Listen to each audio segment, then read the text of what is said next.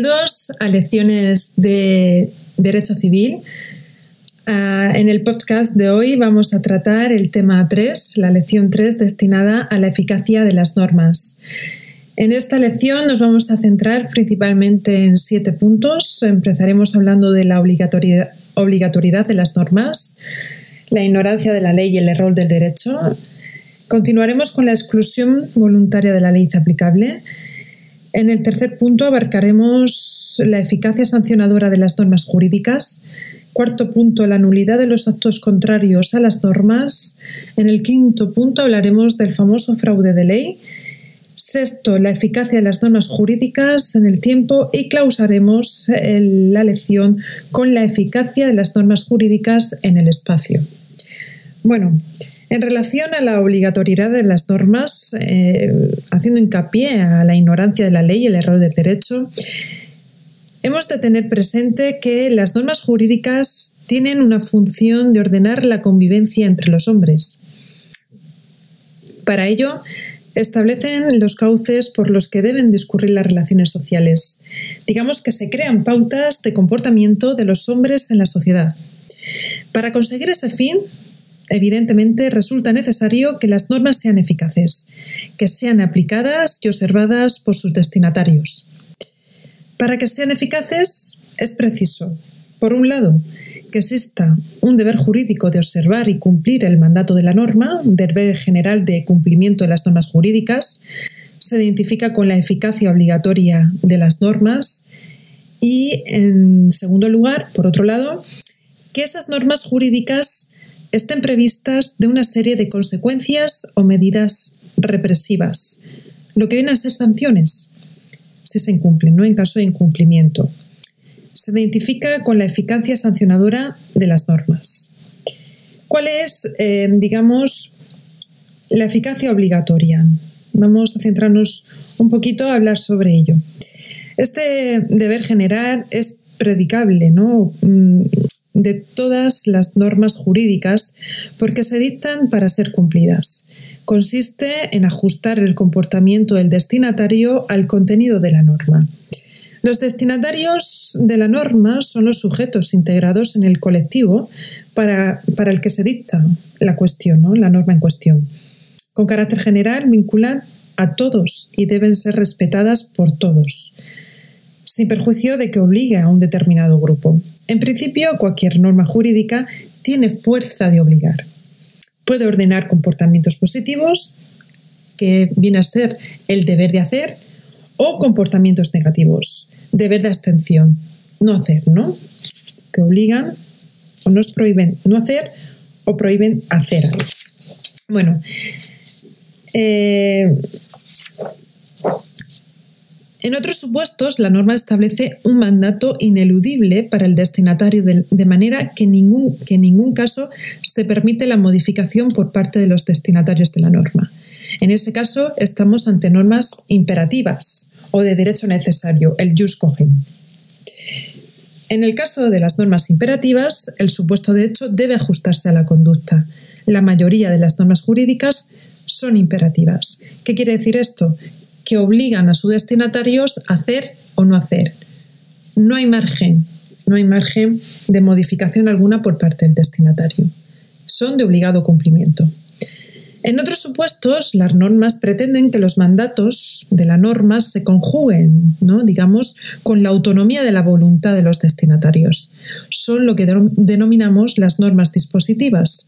La norma dispositiva desempeña una función supletoria en el caso de que las partes no se hayan puesto de acuerdo, donde primero, evidentemente, ante una norma dispositiva, va a primar lo que las partes acuerden y subsidiariamente lo que la norma establezca. Así pues, eh, nos, encontramos con el artículo, por ejemplo, 1132 del Código Civil, con la obligación alternativa.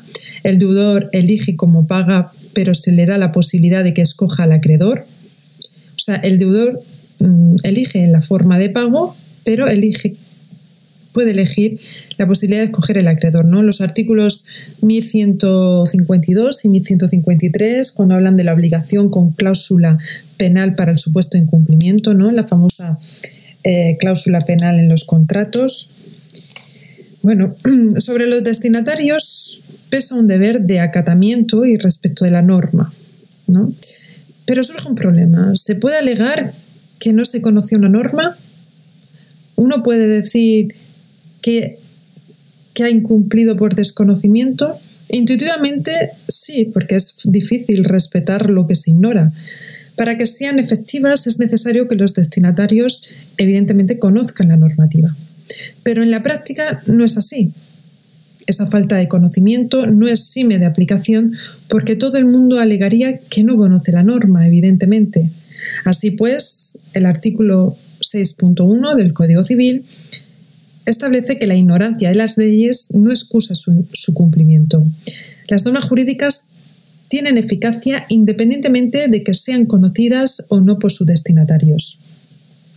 Esto es así, es más, debe ser así pero no porque exista un deber general de conocimiento, sino que lo que hay es el principio de que su ignorancia no excusa de su cumplimiento. Hay una garantía de publicidad de las normas. Implica la posibilidad teórica de conocimiento, es decir, que cualquiera pueda tener acceso a esas normas no implica que haya una presunción del conocimiento de la norma.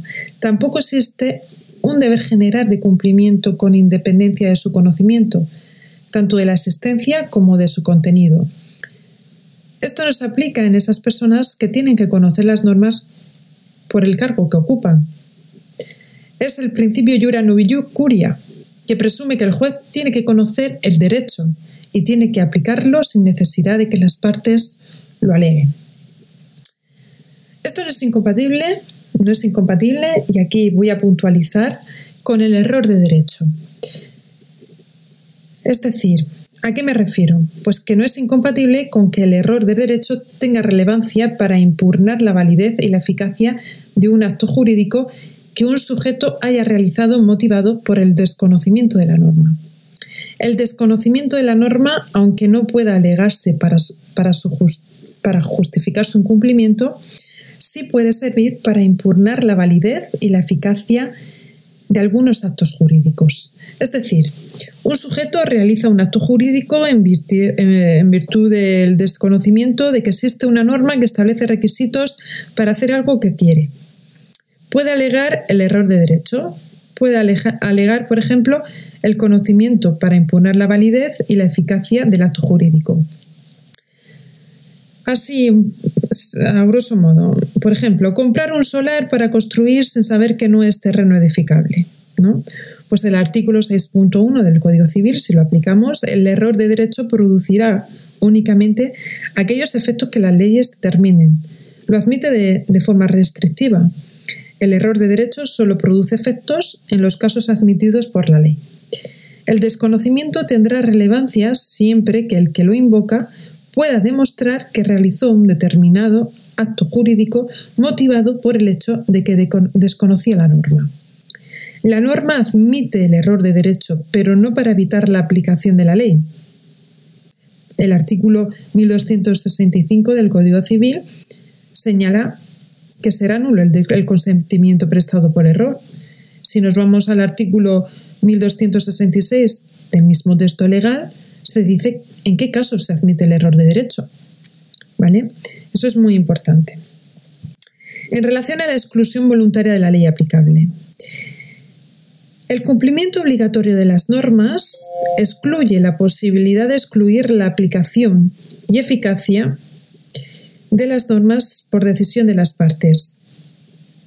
Existe una excepción, Conforme a la norma, el artículo 6.2 del Código Civil se puede excluir en ocasiones voluntariamente dentro de ciertos límites, cuando no contraríen el interés o el orden público ni perjudiquen a terceros.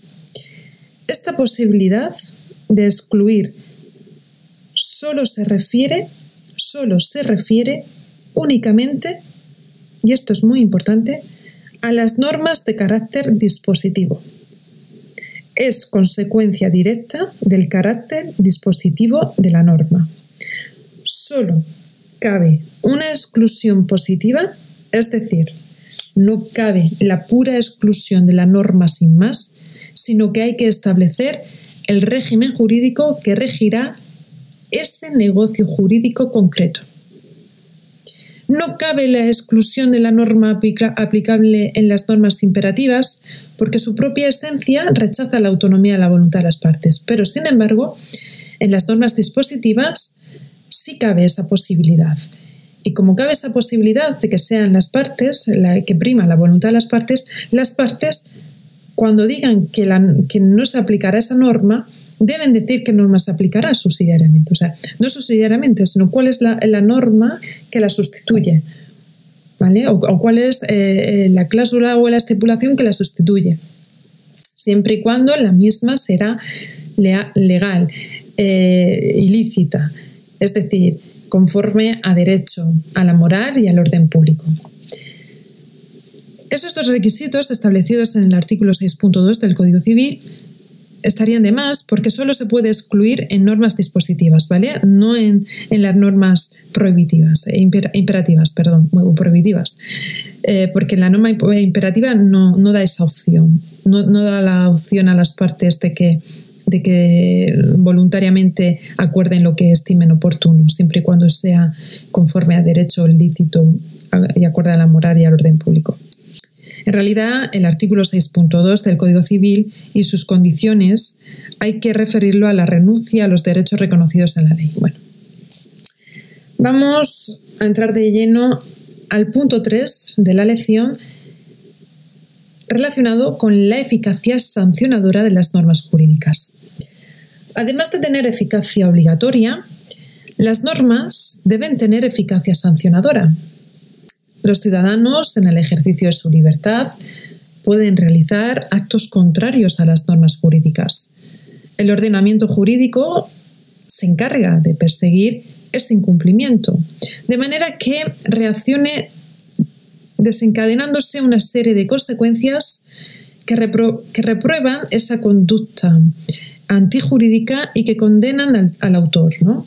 Esta reacción del ordenamiento ante el incumplimiento se denomina sanción. Cuando uno incumple una norma, lleva aparejada una sanción, ¿no? Es sancionado. No todas las sanciones son iguales. Mm, podemos distinguir entre las más importantes cuatro tipos de sanciones. Sanciones de carácter punitivo penas, son las que el ordenamiento jurídico reacciona ante la infracción de la norma generando un mal al infractor como consecuencia de su acto. El ejemplo más claro está en el derecho penal, ¿no? Consisten en una privación de bienes jurídicos o de derechos. Privación del derecho a la vida, privación de la libertad, privación de derechos cívicos, políticos, privación de derecho de, perdón, privación de bienes de naturaleza económica. Digamos que imponen el cumplimiento de la norma a través del temor de la pena, pero se caracterizan porque no eliminan las consecuencias del acto injusto y de hecho tienen dos finalidades. Una finalidad subjetiva, mm, es decir, eh, que el sujeto que incumple la norma eh, mm, se abstenga en un futuro a volverla a incumplir y mm, objetiva, ¿no? que el ciudadano ante la duda de incumplir o no se abstenga previamente, ¿no? Luego está hay otro tipo de sanción que viene a ser la ejecución forzosa. Sanciones que imponen la observancia forzosa de la norma que se infringe. Imponen el, el, cumplimiento, el cumplimiento de la norma, incluso por la fuerza. Con carácter formal se establece para el cumplimiento de las obligaciones. ¿no? Por ejemplo, un embargo. Se acaba cumpliendo la norma, ¿no? Es decir, sí o sí, una ejecución forzosa es un cumplimiento de la norma. Sanción. En tercer lugar, podemos hablar de sanciones resarcitorias o reparatorias, que son aquellas sanciones que reparan los daños y los perjuicios como consecuencia de una conducta antijurídica. El comportamiento de una persona puede causar un daño en otra persona. Estará obligado a indemnizar, que es la famosa indemnización por daños y perjuicios. Y por último, podemos hablar de sanciones de nulidad o sanción neutralizante, que son aquellos actos jurídicos contrarios a las normas. Se deja sin validez un acto que se neutraliza, el acto dejará de tener efecto, es típicamente civil. En ocasiones se combinan las sanciones. ¿No? Por ejemplo, una sanción de responsabilidad penal puede ir perfectamente acompañada de una sanción de reparación de daños y perjuicios. De hecho, así lo permite y así ha. O sea, así, es en la práctica. El artículo 109 del Código, del Código Penal nos permite al perjudicado eh, de la acción penal, eh, pues eso, reclamar eh, los daños y perjuicios dentro de la querella o la denuncia o en procedimiento civil aparte. Bueno, el cuarto punto de la lección, mm, siguiendo nuestro guía, nuestro esquema guion, mm, trata sobre la nulidad de los actos contrarios a las normas. Aquí mm, debemos de destacar el hecho de que cuando la infracción consiste en la realización de un acto contrario a la norma, el ordenamiento jurídico puede optar por una sanción neutralizante de ese acto. Ese acto ya no será acto jurídicamente, ya no será, una, no será un acto, perdón, acto válido, válido jurídicamente. El artículo 6.3 del Código Civil establece que los actos contrarios a las normas imperativas y a las prohibitivas son nulos de pleno derecho, salvo que en ellas se establezca un efecto distinto para el caso de contravención. Si se realiza un acto jurídico solemne, la forma esencial, no hay libertad de forma, la, forma, digamos, es esencial, donde en el acto jurídico solemne no hay libertad de forma, ¿vale? Es decir, la forma es esencial, la forma del acto es eh, primordial. El negocio jurídico no tiene validez si no se realiza sin atenderse a lo establecido a la ley, ¿no? en el caso del, acto jurídico solemne. Se ha de respetar la forma establecida por ley. Por ejemplo, el testamento. Es un claro acto jurídico solemne. Será un acto nulo por haberse hecho contrario a una norma imperativa. ¿Cuáles son los requisitos para que tenga lugar esta sanción de nulidad? Pues en primer lugar, el acto o actos jurídicos de incumplimiento de la norma, que existan unos actos o unos actos jurídicos de incumplimiento. Que ese acto sea contrario a una norma imperativa o prohibitiva. Porque en realidad se podrá decir que solo pueden ser prohibitivas porque si es imperativa y hay una omisión, ¿cómo se anula una omisión? ¿Cómo podemos anular algo que no se ha hecho? por eso se exige que la norma, además, eh, es decir, que la, norma sea prohibitiva, prohíba hacer algo, ¿vale? No imperativa, no que, mm, no que obligue a no hacer, que es distinto. Es un poquito hay un trabalenguas, pero bueno. Y por último, que la norma infringida carezca de sanción para el caso de contravención, que no exista otra norma que prevea algo diferente, ¿no? Si concurren estos presupuestos, se producirá la nulidad de pleno derecho. Es una sanción excesivamente rigurosa porque implica una nulidad absoluta, ya que el acto carece de efectos desde el principio no precisa que sea a instancia de parte, sino que el juez la puede pedir de oficio. Y eso es muy importante.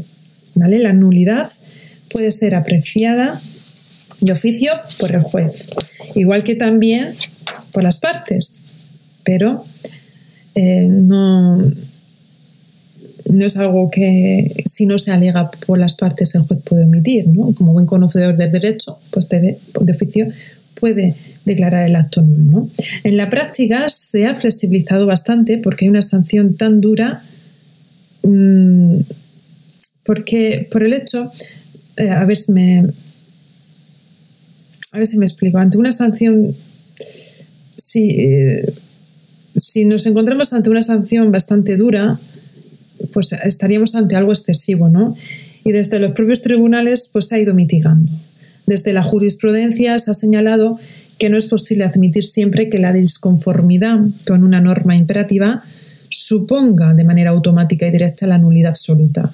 Desde los tribunales, digamos, mm, no se decretan de oficio y se intenta mitigar, ¿no? Esa es la realidad. Intentan ser un poquito más flexibles. Bueno, eh, ahora os comentaré un poquito sobre un tema que, bueno, pues es relevante a nivel jurídico y social, ¿no? que viene a ser el fraude de ley, que es otro tipo de infracción de la ley, pero no de contravención directa de la norma. Los destinatarios de una norma llevan a cabo una conducta que produce un resultado contrario al ordenamiento jurídico, pero que esta conducta, considerada aisladamente en sí misma, es conforme a la norma. Es decir, el comportamiento llevado a cabo por el destinatario persigue, o sea, su finalidad es infringir el ordenamiento jurídico, pero ocultando esa intención bajo la apariencia de que cumple las normas. No se vulnera una norma, el derecho no reprueba el acto en sí, pero el resultado sí es contrario a la norma. El derecho lo sanciona a través de la figura del fraude de ley, incluida en el artículo 6.4 del Código Civil, que señala que los actos realizados al amparo del texto de una norma que persigan un resultado prohibido por ordenamiento jurídico o contrario a él, se considerarán ejecutados en fraude de ley y no impedirán la debida aplicación de la norma que se, hubiere tratado de eludir. Por ejemplo, un caro ejemplo que a todos nos suena y que todos o la mayoría conocemos son los matrimonios de conveniencia o de complacencia. ¿Cuáles son los requisitos para poder entender que hay fraude de ley? Bueno, pues evidentemente, en primer lugar, que se haya realizado uno o varios actos que distorsionen esa realidad. Es decir, que busquen un cauce distinto del que le correspondiera o el que le correspondería, ¿no? En segundo lugar, que los actos reciban amparo del texto de una norma. Y que esos actos, por último, tiendan a la consecución de una conducta que está prohibida por el ordenamiento jurídico. Tiene, y yo os pregunto así, ¿tiene que haber verdaderamente intención de violar la norma por parte del infractor? ¿Tiene, tiene, ¿Se requiere esa, esa ese ánimos de violar la norma? Bueno, pues según el artículo 6.4, parece que sí, porque dice que los actos mm, que los actos deben perseguir un, acto o un, perdón, mejor dicho, un resultado prohibido. Es decir, debe haber intencionalidad. Si se considera eh, pues que, mm, que no hay intencionalidad, pues no hay fraude de ley y se vacía de contenido a esta figura. Es difícil probar esa intencionalidad. Tanto la doctrina como la jurisprudencia han considerado que no hace falta la intencionalidad para que se produzca el fraude de ley, sino que haya una norma defraudada, que es la que se pretende eludir, y normas de cobertura, ¿no? que son las normas a cuyo amparo se realiza el fraude. Es una infracción porque es una violación de la ley, evidentemente cuya consecuencia es la aplicación de la norma o de las normas defraudadas, es decir, someter esos actos a la propia norma que se pretende eludir. Y es razonable, es totalmente razonable. Que una persona que intente eludir una norma y se valga de otra, para, ello, pues que al final eh, se, le aplique la norma, eh, la norma defraudada, ¿no? Bueno, eh, en relación a la eficacia de las normas jurídicas en el tiempo, eh, destacar, destacar que mm, aquí se marca, o no es muy importante, la entrada en vigor de la norma, igual que la, la pérdida de vigencia de las normas. Son dos puntos muy, muy relevantes, ¿no? ¿Por qué? Porque con la entrada en vigor de la norma se produce siempre después de su publicación. La publicación es un presupuesto de vigencia de las normas.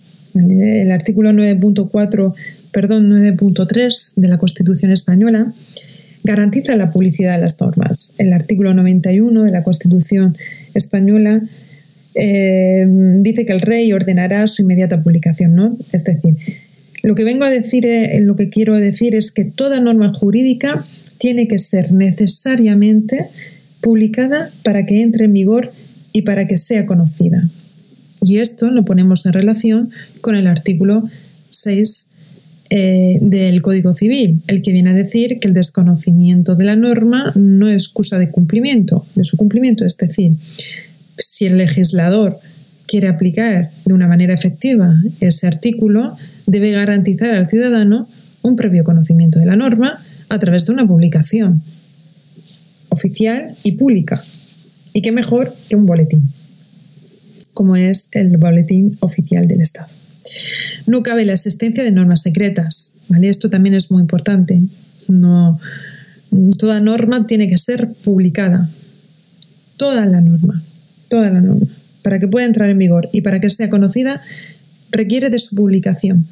Esta publicación se hace en los boletines oficiales, como he comentado, cuando son disposiciones generales de los órganos del Estado o tratados internacionales, se publican en el Boletín Oficial del Estado. Disposiciones emanadas de los órganos de las comunidades autónomas en el boletín correspondiente a cada comunidad autónoma. Aunque la publicación es requisito para su vigencia, la mera publicación no es suficiente para que entre en vigor inmediatamente, porque suele existir un tiempo de plazo desde que se publica hasta que entra en vigor, que es el tiempo de vacatio legis que más adelante os, comentaré. La propia norma señala el momento de su entrada en vigor. Las leyes importantes suelen tener un plazo largo. Por ejemplo, el Código Penal de noviembre de 1995 entró en vigor en mayo de 1996. Se hizo con la finalidad de darla a conocer y de darla a conocer no solamente a los ciudadanos, sino sobre todo a los estudiosos del derecho, como ya los, eh, juristas, es decir, ahí engloba a todos. La ley de enjuiciamiento civil de 7 de enero de 2000 no entró en vigor hasta el 8 de enero del 2001, un año después. Si no es importante, si estamos ante una norma que no es muy importante, y cuando hablo de muy importante, mejor más bien hablar de complejidad, eh, porque puede ser mm, eh, bien aparejado, ¿no? La, extensidad de la norma con la complejidad, porque bueno, si es unos artículos reducidos, se sobreentiende que tienen más fácil lectura y más rapidez, más fluidez, ¿no? Esto, eh, si no es importante, como comentaba, entran en vigor en tres meses, 15 días o incluso un día. Estos plazos se computan. Cuando la norma indica el número de días, se excluye ese día y empieza a contar desde el día siguiente. Son días naturales solo. Por meses o años se computa de fecha a fecha. En todos estos casos rige, como he comentado antes, la vacatio legis que es del periodo de tiempo mientras el cual no se aplica una ley que ha sido aprobada y publicada, es decir, es el tiempo que transcurre entre la publicación de la norma y su entrada en vigor. Se publica en noviembre de 1995, como pasó con el Código Penal, y entra en vigor en mayo de 1996. Pues el periodo que transcurre desde el noviembre del 95 hasta mayo del 96 es lo que se denomina vacatio legis, que es el tiempo que transcurre entre la publicación de la norma y su entrada en vigor. Y es importante también saberlo. ¿Por qué? Porque ha entrado en vigor, pues no, estamos en vacatio legis. Cuando se dice que estamos en vacatio legis es que todavía no, todavía no. Em, también puede entrar en vigor de forma inmediata. En este caso no hay vacatio legis. A modo conclusión, a modo conclusión, una conclusión así, hay una norma general que diga cuándo entra en vigor una norma. Hay, digamos, un precepto que establezca un tiempo de entrada en vigor de la norma. No. La norma entra en vigor cuando lo diga la propia norma. La propia norma nos va a decir cuándo va a entrar en vigor. Puede ocurrir que el legislador no incluya en la ley aprobada cuándo debe entrar en vigor. Es decir, puede ser también que la propia norma no nos lo diga. En esos casos, nos vamos al artículo 2.1 del Código Civil, que establece un plazo legal de 20 días de vacatio legis. Cuando el legislador guarda silencio en este, en este asunto, en este aspecto, en este punto, pues los conocedores del derecho ya sabemos que son 20 días.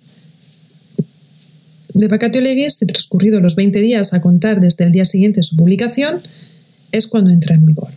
Es puramente subsidiario, ¿vale? Este precepto. No se incluye el día en el que se publica en el boletín oficial del Estado. Eso es muy importante. Empieza a contar a partir del día siguiente. ¿Cuál es, eh, bueno, cuándo hablamos de pérdida de vigencia de la norma? Bueno, pues las normas jurídicas se dictan para un periodo de tiempo. En principio, en principio, por norma general, este tiempo, este periodo de tiempo es indeterminado.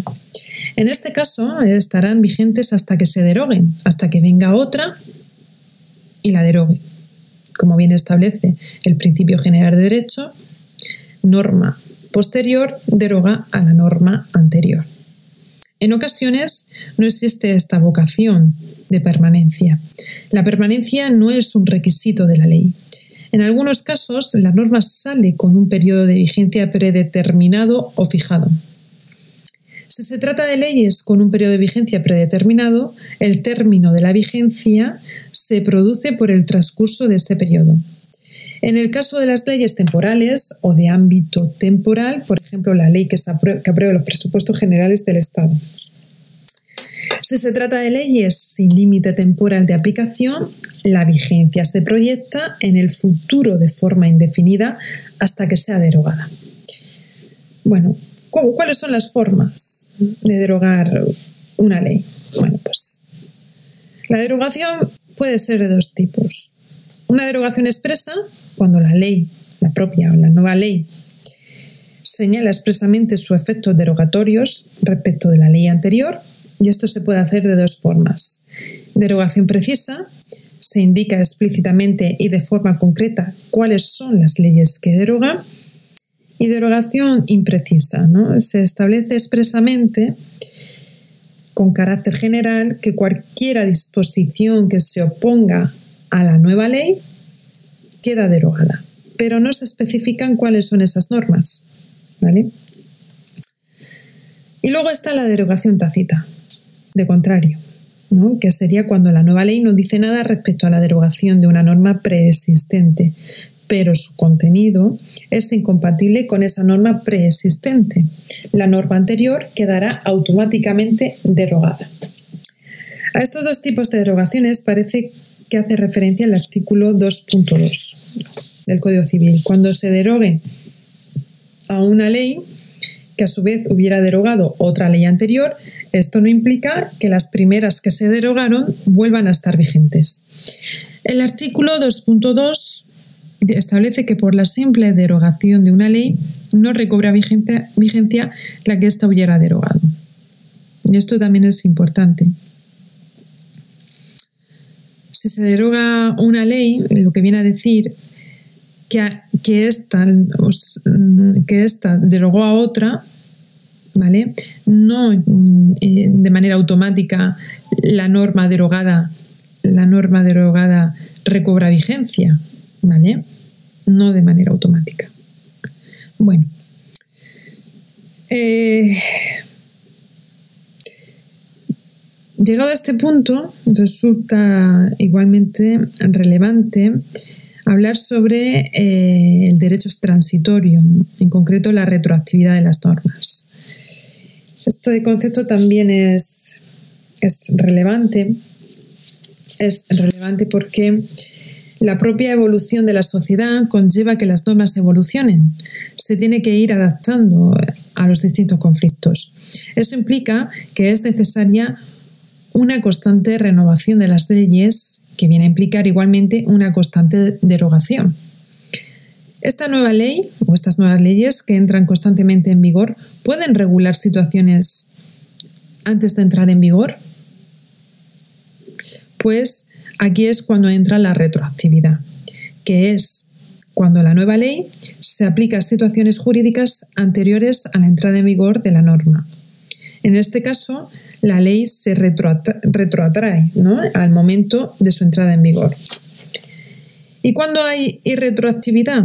Pues si la nueva ley se aplica, es decir, cuando la nueva ley se aplica solo a situaciones que se crean a partir de su vigencia. Una norma es retroactiva o irretroactiva. ¿Cómo lo sabemos? ¿Cómo sabemos si una norma es retroactiva o irretroactiva? ¿Cómo, cómo lo podemos saber? ¿Cómo podemos saber eso?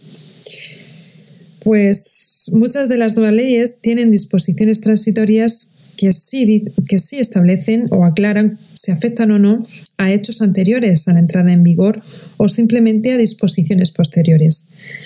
Pero el legislador no tiene la obligación de pactar disposiciones transitorias. A veces no lo dice y eso genera un problema. Otra vez lo dice, pero esas leyes no resuelven todos los problemas.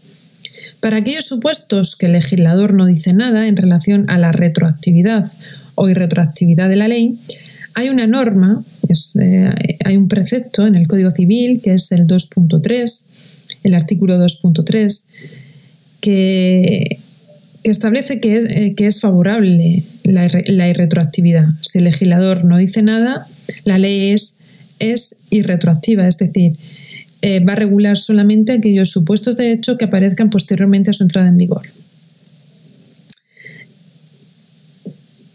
Explícitamente, este precepto dice, señala, las leyes no tendrán efectos retroactivos si no dispusieren lo contrario.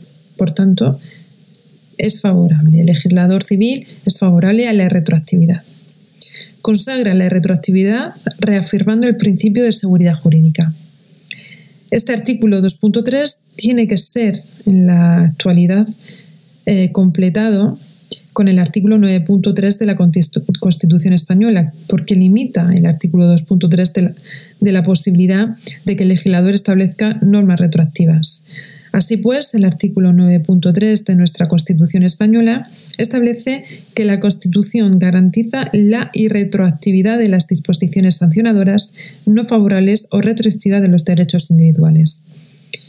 Este precepto establece un límite porque en ningún caso cabe la irretroactividad de disposiciones sancionadoras no favorables o restrictivas de derechos individuales, aunque así lo dicte el legislador.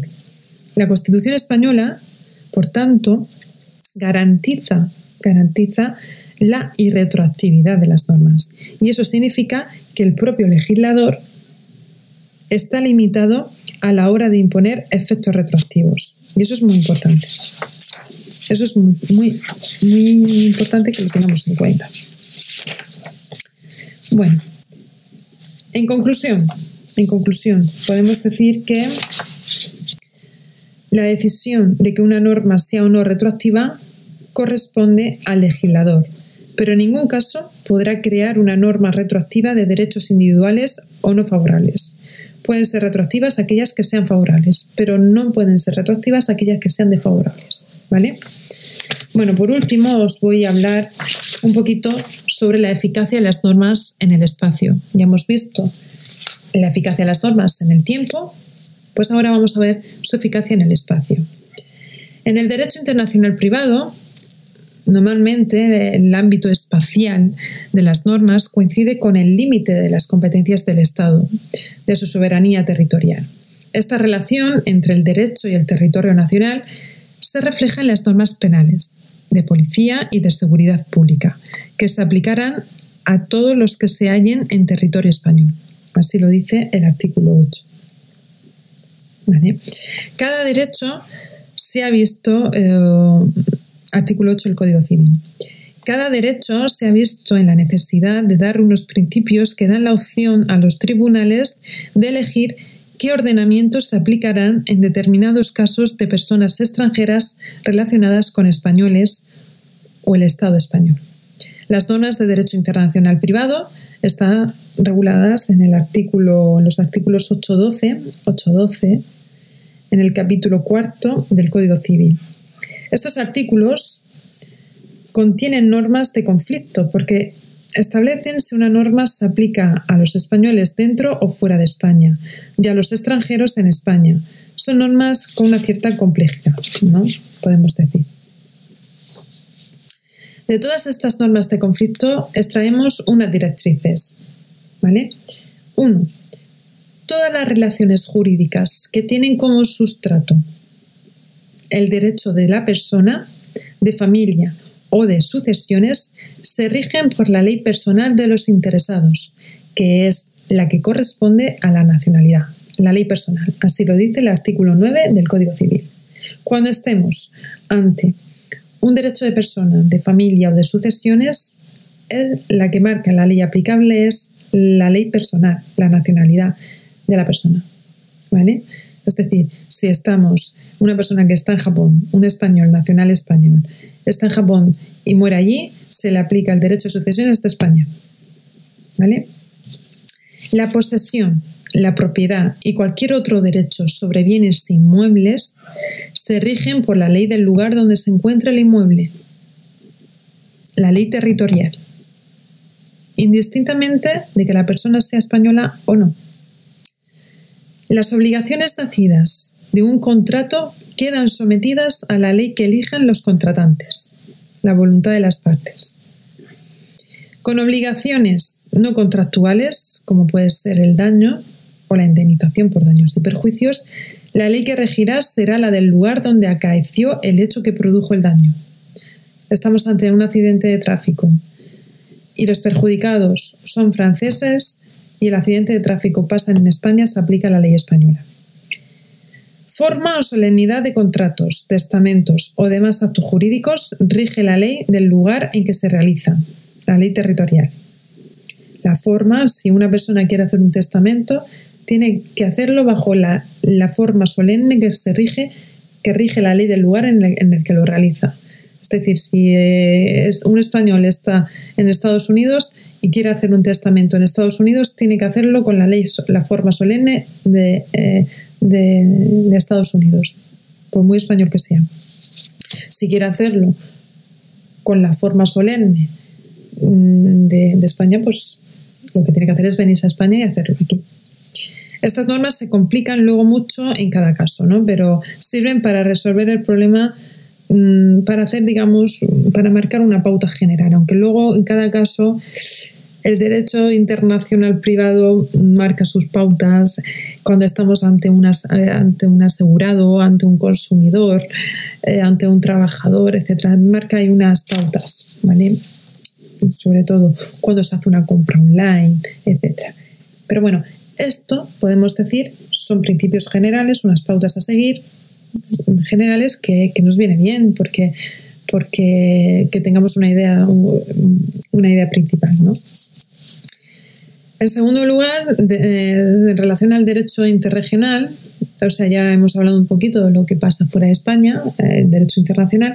Por último, pues vamos a mm, concluir el tema hablando sobre eh, lo que sucede dentro de España. Bueno, pues en España se dan ordenamientos jurídicos distintos por causas históricas. Ya lo vimos en, el, tema, en el tema primero, ¿no? en la lección 1, eh, cuando hablamos de los fueros. Bueno, lo cual produce conflictos entre esos ordenamientos jurídicos. Dentro de España también hay conflicto, ¿no? Esos problemas de conflicto se resuelven con criterios similares a los del derecho internacional privado. Para ello se recurre al derecho interregional que es un conjunto de normas que regulan cómo y cuándo se aplican los distintos ordenamientos. Estas normas están reguladas en el libro primero, capítulo cuarto del Código Civil, que se corresponde con los artículos 13 a 16. En concreto, el artículo 14 señala que la sujeción del derecho civil común o el especial o foral dependerá de la vecindad civil del sujeto. Si la vecindad civil del sujeto es Galicia, pues se aplica el, derecho, eh, el ordenamiento jurídico gallego.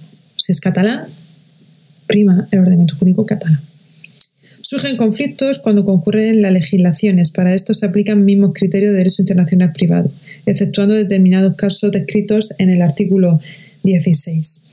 Bueno, que ahí también marca unos, pues, el tema de la vecindad, de los seis meses, etcétera, ¿no? Es decir, ahí ya, sobre todo en el tema cuando estamos con personas que personas que se cuando se casa un gallego y un catalán, ¿no? Y luego se divorcia, pues eh, y la madre tiene una vecindad y el padre tiene otra, cuál es el régimen que se aplica para el niño, etcétera, ¿no? Pues ahí también. Bueno, pues llegado a este punto, ya doy por concluido esta, esta lección tercera. Espero que una vez más hayáis eh, completado vuestras anotaciones de derecho, hayáis repasado vuestros conceptos jurídicos también para aquellos que, que ya lo estudiaron en su día. Y bueno, pues entendáis un poquito más pues eh, lo que viene a abarcar eh, lo que hemos tratado hoy, ¿no? los conceptos y las, digamos, las pautas que hemos eh, explicado que hemos tratado. Bueno, pues muchísimas gracias una vez más por acompañarme, por estar escuchándome. espero que, bueno, lo dicho, que os haya sido eficaz el tema de hoy y muchísimas gracias. Eh, estoy enormemente agradecida. Y bueno, pues nos escuchamos pronto. Y que os vaya bien, ¿no? Que tengáis un, un, feliz día si este día y una feliz noche si esta noche, según el horario en el que me estéis escuchando. Bueno, os deseo lo mejor, muchísimo ánimo, muchísimo ánimo y esto está hecho.